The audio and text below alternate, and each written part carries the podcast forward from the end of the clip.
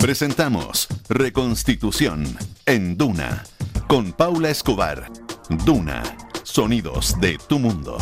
Hola, ¿cómo están? Les damos la bienvenida a un nuevo capítulo de Reconstitución en Duna y hoy vamos a conversar con el candidato al Consejo Constitucional, Jaime Rabinet, con una dilatada trayectoria pública que no requiere mayores presentaciones. Bienvenido, Jaime. Gracias, Paula, y gracias a Radio Duna por invitarme.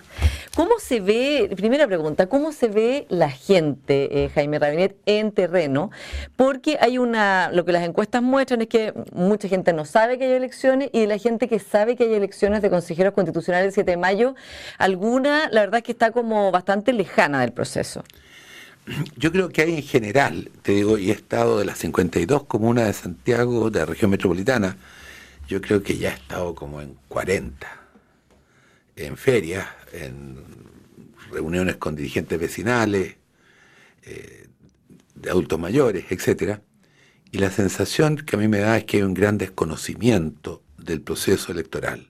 Y lamento que el gobierno no haya hecho avisaje, como lo hizo para el plebiscito del 4 de septiembre, que incluso imprimió un millón de constituciones, se las repartió y los ministros salían a las regiones a, promover su constitución.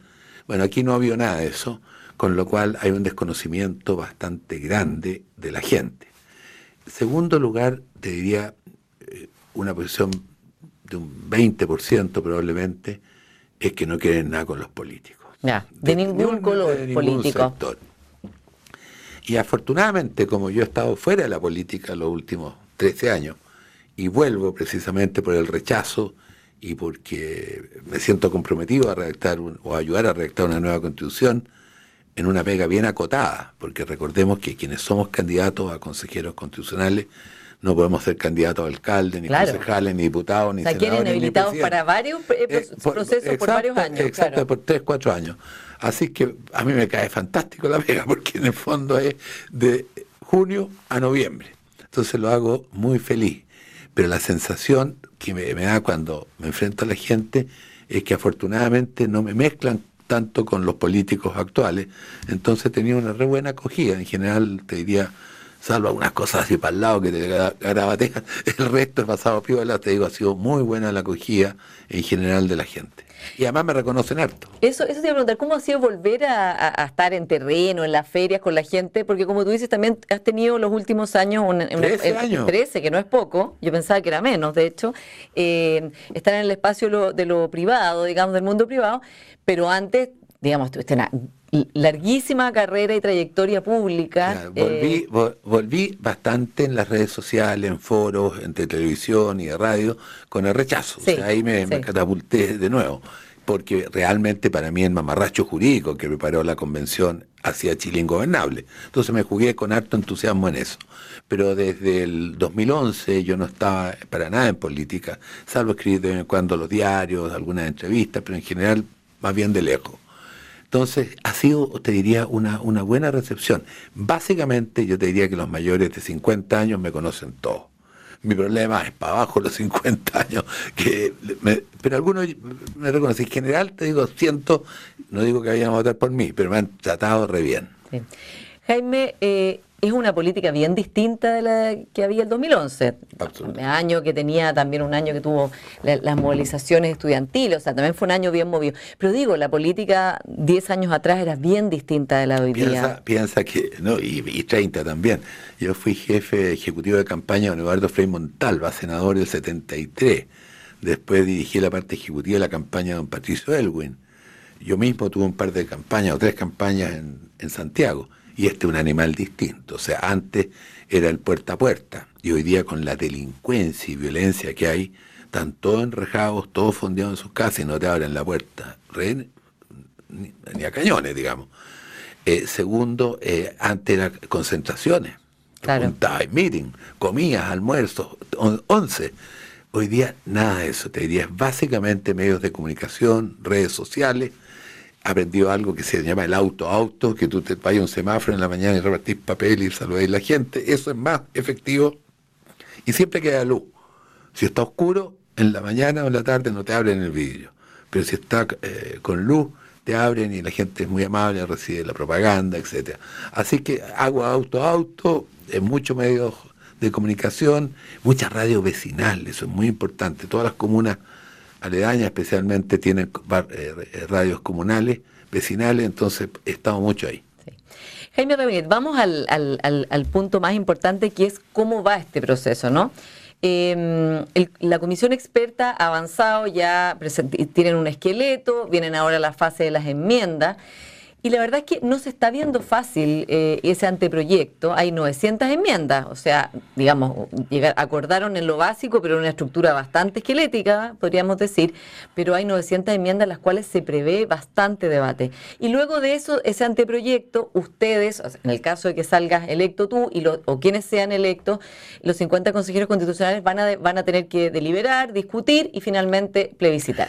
El escenario no se ve fácil, entonces te lo pregunto a ti, que te jugaste mucho por el rechazo, pero un rechazo que era una promesa de que iba a haber un nuevo proceso, que sí iba a poder dar una constitución que tuviera un apoyo mayoritario y bastante transversal. Evidentemente no, nunca una constitución puede darle el gusto a todo, pero que hubiera una gran mayoría, ojalá la misma que votó, eh, superior a la que votó rechazo, 62%, que votara eh, apruebo. Se ve que hay descuelgue por la izquierda de gente que ya este proceso no le gusta para nada, que lo encuentra que no tiene nada que ver con el otro, y también por la derecha, bueno, republicano y partido, la gente están en contra que haya un nuevo proceso. Y el ambiente está complejo. ¿Cómo lo, ¿Cómo lo ves tú con toda tu experiencia y con esta voluntad de ser parte de ese grupo que les va a tocar difícil? Bueno, recordemos, especialmente para el público de Radio Duna, que el rol del Consejo Constitucional va a ser eh, aprobar, rechazar o modificar la propuesta que hagan los expertos y los expertos tienen que hacerlo por el 60% de sus integrantes, que fueron elegidos unánimemente por el Parlamento en función de las fuerzas políticas actuales. Tú tienes razón. Mi opinión es que el Frente Amplio y los comunistas están por revivir ese mamarracho jurídico que prepararon en la convención y veo también a los republicanos. Ah, eso yo no dije eso, eso lo dice usted. No, no, no. no, yo digo que por la izquierda ya hay gente que no le gusta este proceso. Yo, hablo, yo Frente Amplio, como yo estoy muy directo, Paula, y me hago responsable de lo que digo. Ellos prepararon un mamarracho jurídico que hacía Chile ingobernable. Imposible. 11 naciones eh, distintas, Chile dejaba de ser un país unitario en la práctica porque las comunidades regionales indígenas podían aceptar o no con autonomía lo que tú puedes hacer en su respectiva territorio. Entonces, así ingobernable Chile. Te digo, ¿para qué vamos a hablar más de él? Lo que yo digo es, siento que el proceso partió bien. Partió con la canción nacional, nuestra bandera, eligieron por unanimidad a doña Verónica Undurraga y a Sebastián Soto. O sea, yo diría que hay un buen apronte. Veo a la extrema izquierda muy reacia a aprobar una constitución democrática como a mí me gustaría. Pero habrá que verlo, porque yo tengo confianza que más del 60% de los 50 electos vamos a ser de centro derecha. Y ahí tendremos que ponernos de acuerdo. Y a mí me encantaría que personas como Sergio Vitar, como Ricardo Núñez, como Mario Ríos, como Jorge Ulloa, como Andrés Saldívar, toda gente con experiencia política de la UDI, a los socialistas pues, fuera electa porque creo que aportan experiencia política y lo que hizo grande a Chile bajo los gobiernos de Elwin, de Frey y de Lago, que fue grandes consensos, grandes acuerdos. Entonces, yo siento que va a depender mucho de quienes sean electos. Entonces, si yo votara en Iquique, votaría, mira, soy no, pienso igual que Sergio Vitar, en tu lista, votaría, en tu coalición. es que, perdón, yo soy independiente, yo votaría por Sergio Vitar, votaría por Ricardo Núñez, votaría por Mario Ríos, votaría por Andrés Saldívar y por Jorge Ulloa. ¿Por qué? Porque creo que hay gente con experiencia que puede poner sentido común. Si la Constitución no es un programa de gobierno, no es la varita mágica que creyeron los convencionales que resolvía todos los problemas de Chile. Son marcos jurídicos que protegen al ciudadano, a la gente, fijan las reglas del juego. Y recuerda, Paula, que la constitución más antigua es la de Estados Unidos, 1787, viene desde esa época y eso permite que haya un Trump o un Obama, un Biden o un Bush. Te digo, eso es lo que debe ser una constitución. Jaime, en ese estamos en Reconstitución en una conversando con Jaime Rabinet, candidato al Consejo Constitucional. Jaime, tú dices un 60% pronosticas de centro derecha, pero luego nombras personas que no son de centro derecha. O sea, Andrés Saldívar, Ricardo Núñez, Sergio Vitar, evidentemente no son de centro derecha. Entonces, ¿estás pensando en un 60% de personas de centro derecha y centro izquierda? No, mira, no, a ver, para eso habría que llamar a Pepe Out, que hace pronóstico. Yo no, no soy experto ni soy comentarista de la política, ¿ok? Yo siento, en, mi, mi impresión es que la centro derecha va a sacar un 60%. Ojalá que además salgan estas otras personas, porque el ideal para nuestros amigos, porque el ideal es formar una gran alianza que vaya a los socialistas. No tengo ni una fe con el Frente Amplio ni con los comunistas. Piensa tú que ya están boicoteando el mismo gobierno de Boric en materia de seguridad. Entonces no tengo ninguna confianza con ellos. Al menos entre los socialistas y espero hasta los republicanos podamos hacer un gran pacto constitucional en Chile. Y si los republicanos se restan, yo creo que sumado lo que es eh, UDI, RRN, Evópolis, Democracia Cristiana, Socialistas, PPD, Radicales, podemos hacer una gran mayoría. Hablemos justamente de eso, de, personas que están fuera de la centro derecha, partidos fuera, que son republicanos y partido de la gente. Eh, las encuestas también, bueno, es verdad que es difícil hacer pronósticos, pero las encuestas muestran que el Partido Republicano y el PDG les podría ir bien en la elección de, constitucionales. Y de hecho creo que Franco París se pronosticó entre 4 y 8 para el PDG, que es muchísimo. Em, eh, pensando que hoy día no tienen ningún senador, ¿no? Eh, y republicanos tienen un senador y piensa también subir muchísimo más está la, duda de qué va a pasar si ellos llegan al proceso constitucional, pero no para tratar de que salga adelante la constitución, sino a defender que se mantenga la vigente, que es la propuesta, digamos, original de ellos, que, eh, y que lo han dicho muchas veces, les parece que el proceso terminaba en el rechazo con que se mantenía la constitución de los Claro, pero un ¿Qué piensas tú de esa posibilidad? Yo creo, a ver, eh, yo no creo que ni los expertos ni los consejeros partieron de una hoja en blanco entonces, sin duda, que hay muchos artículos de esta Constitución que pueden permanecer, y yo de las cosas que voy a propiciar es que el capítulo 11 de las Fuerzas Armadas quede como está. ¿De acuerdo? Entonces, creo que hay muchas cosas para rescatar. La, esta Constitución del 2005 del presidente Lago tiene parte de la de 80, tiene la del 25 y tiene la del 33. ¿Ok? O sea, aquí no hay una continuidad eh, de algunas instituciones jurídicas. Entonces me parece bastante razonable. Yo no soy, o sea, ellos han rechazado este nuevo proceso, pero una vez sentados en los 50, van a tener que pronunciarse sobre lo que se les ofrece, ¿de acuerdo? Y ahí creo que se pueden generar buenos acuerdos. Ahora, ha tenido también Chile Vamos bastantes problemas con republicanos. Eh, de hecho, hay una, polémica justamente ayer en que, en que Pepa Hoffman y otros acusaron a José Antonio Caz de fake news directamente a propósito de eh, unas declaraciones de Francisco Chaguán sobre la reforma de pensiones. Yo no sé si lo viste. Y sí también eh, hay mucha, digamos, críticas en redes sociales hacia Chile Vamos viniendo desde republicanos. O sea, hay una pelea por la hegemonía, evidentemente, del sector. Tú eres un independiente, pero vas en la lista de Chile Vamos. ¿Cómo ves esto eh, desde tu experiencia, además de, las peleas por las hegemonías al interior de coaliciones? Quería, Pablo, una de las razones por las cuales renuncié a la democracia cristiana y un poco a la política activa es porque no estoy para peleas chicas. Todo este copucheo y todas las cosas de los medios de comunicación que dije, que me dijeron, que lo...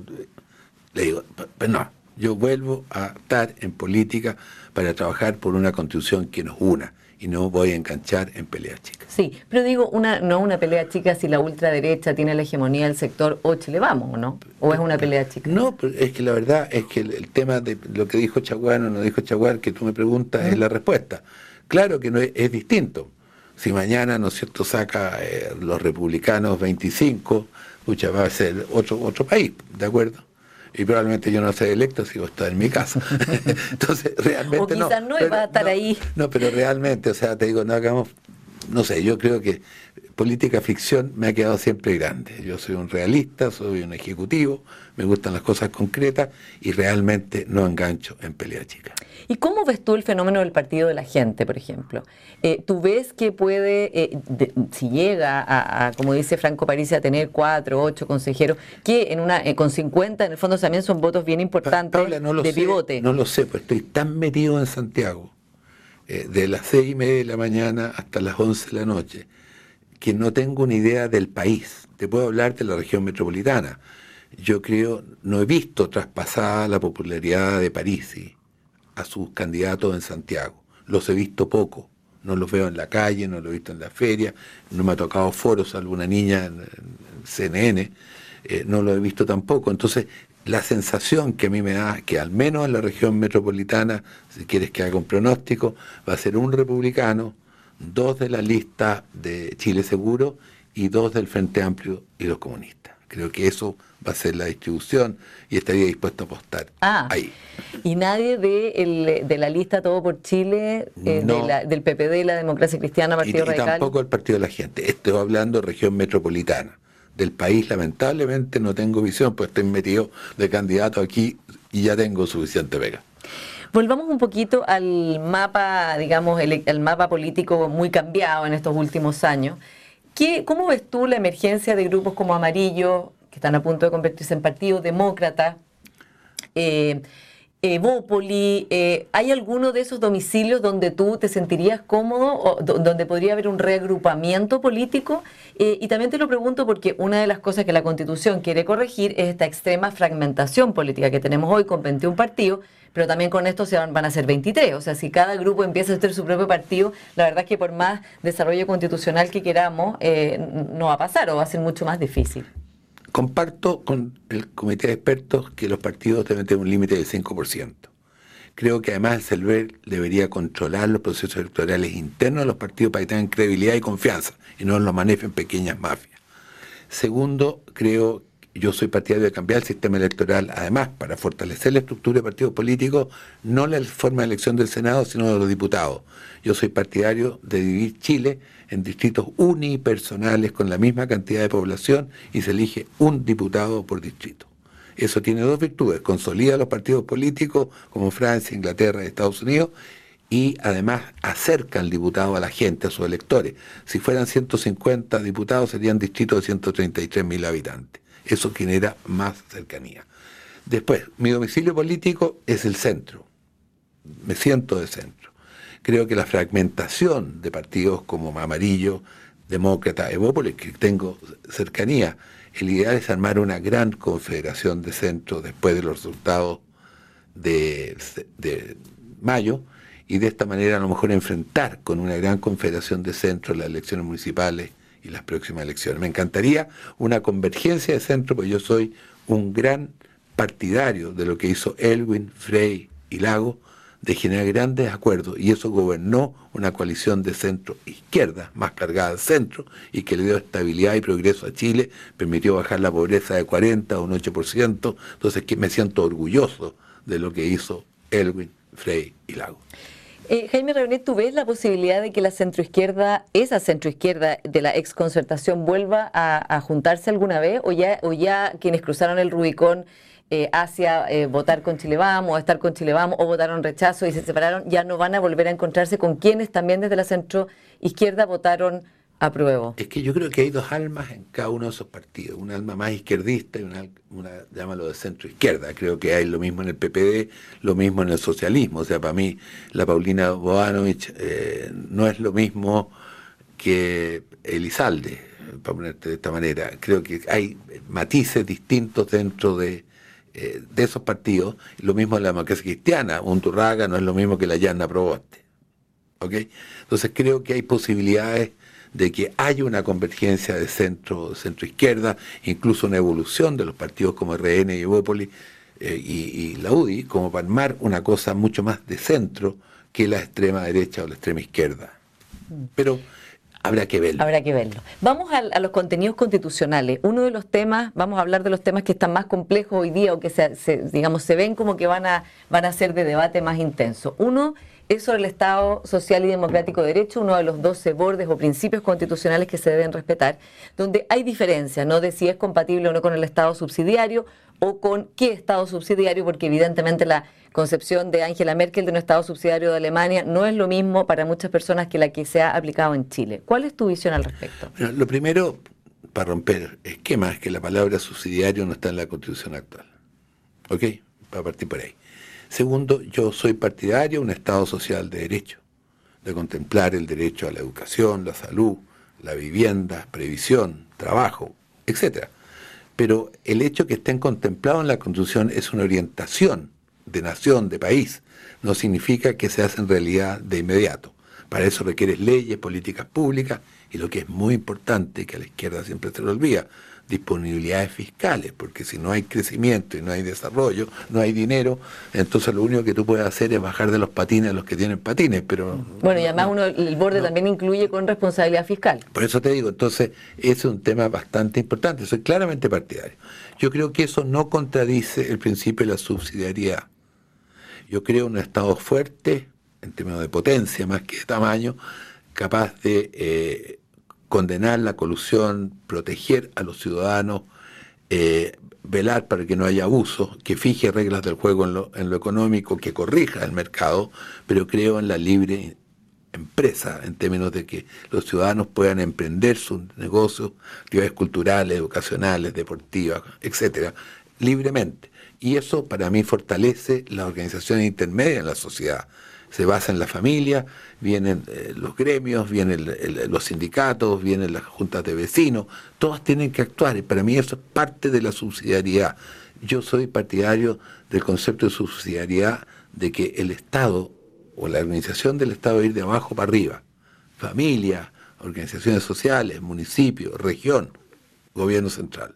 Entonces, en ese cuadro veo perfectamente compatible tener un Estado social de derecho, un Estado que fomente la actividad privada, que centralice y que además sea muy solidario. Sí, esa es la pregunta que te iba a hacer. ¿Qué de la Constitución del 80 debe dejar atrás este nuevo proyecto? Porque también, evidentemente que si es la misma Constitución del 80 con unos, unos, pocos arreglos, digamos, se va a parecer, como decía Gastón Gómez, más a una reforma que a una nueva Constitución. ¿Cuál es tu mirada, digamos? ¿Qué es lo que hay que corregir? Primero te corrijo, Paula, la Constitución que nos rige la del 2005. Ah, bueno, eso, ese es otro... Perdón, no, soy firmante de ella. presidente Lago no hizo firmar, eh, eh, Vitar firmó, el Colucci, que va por el Frente Amplio, también firmó, la Yanna Proboste, que eh, habla de la constitución de Pinochet, también firmó. Entonces, por favor, seamos serios en política. Esa fue una nueva constitución pero el mismo presidente Lagos que el 2005 hizo toda esa enmienda, el mismo dice que esa, constitución hay que dejarla atrás y tener una nueva constitución. ¿Qué, crees tú que hay que cambiarle a esa constitución? Yo, creo que hay muchas cosas, hay, temas nuevos que son re importantes incorporar. Por ejemplo, yo creo que debe, el Estado chileno debe asegurar una previsión mínima a todos los habitantes de Chile, incluyendo las dueñas de casa. Creo que debe ah, ampliar la PGU, por ejemplo. Sí, claro, exactamente.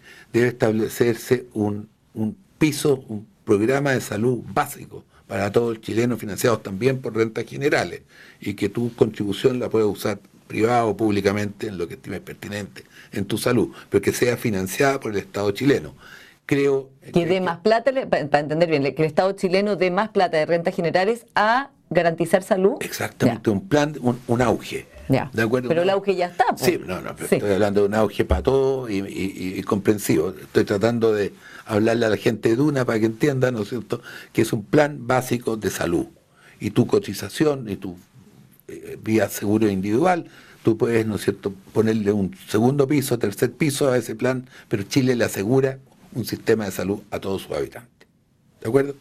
Creo en introducir el concepto del derecho a la vivienda propia.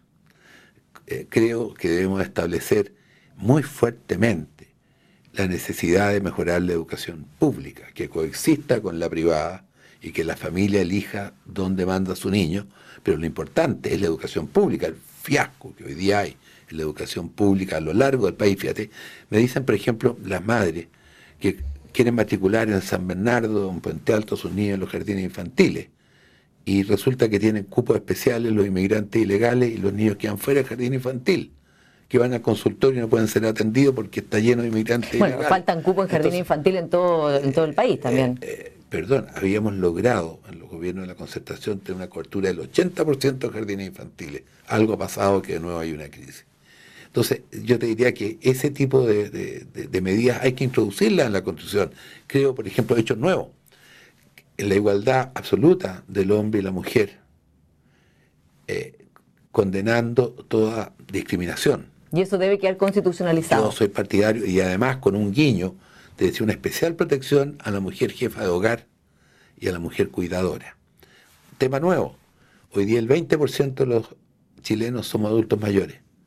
Hay que establecer la protección al adulto mayor y su no discriminación, particularmente laboral. Te fijas, son temas nuevos que deben ir en la Constitución. Y además, yo le agrego lo que hablábamos antes, la descentralización. Este es un país concentrado en los ministerios. Yo fui ministro de Vivienda y decidí a dónde se construyen las viviendas en Coyhaique.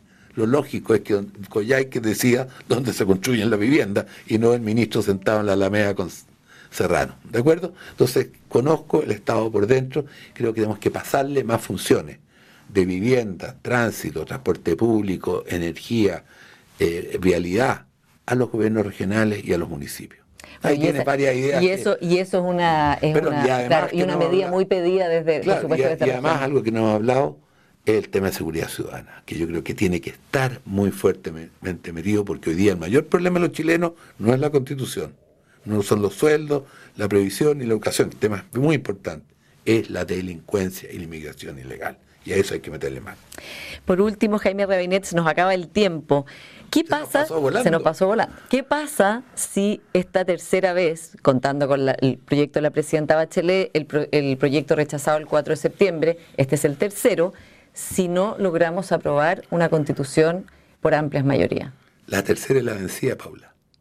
¿Qué pasa si no? No, va a ser sí, tercera la vencida. Así me decían de chico. Muy bien, ahí veremos entonces en diciembre, Jaime Rabinés, si tus eh, eh, em, vaticinios se cumplen o no. Eh, muchas gracias por esta conversación de hoy aquí en Reconstitución en Duna. Gracias, Paula, gracias, Radio Duna. Bueno, y ustedes, como siempre, muchas gracias por su sintonía. Nos vemos la próxima semana.